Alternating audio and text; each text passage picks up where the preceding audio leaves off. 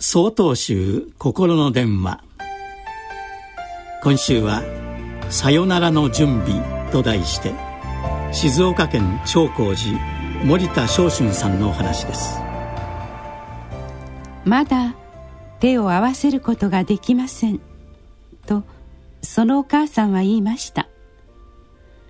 娘さんの突然の死を受け入れることができずに遺影の前で手を合わせて供養することができないというのです。四十九日の法要の前の日のことでした。私はそのお母さんにどんなに親しい人でもいつかは別れがやってきます。時間がかかってもよいですからさよならを言ってあげてくださいとお話しすることしかできませんでした。人はいつか死に別れる日が来るということを誰もが頭の中では分かっていることでしょう。しかしそれはいつかのことであって今日や今のことだと考えている人は少ないでしょ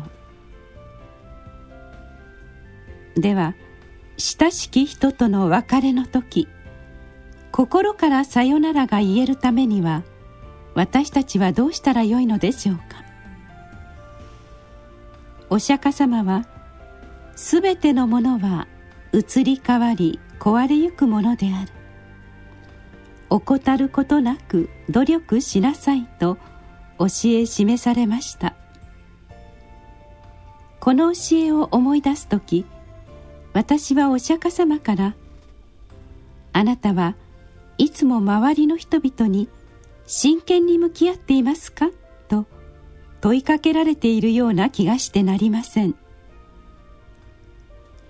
人と真剣に向き合うことは大変なことです。時には適当に受け答えをしてしまうこともあるでしょう。しかしその人と会うのはその時が最後になってしまうこともあるのです。だからこそ目の前にいる人との時間を大切にしようと願うのです。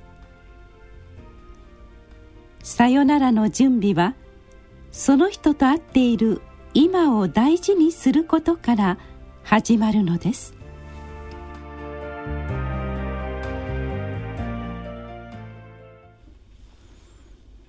8月30日からお話が変わります。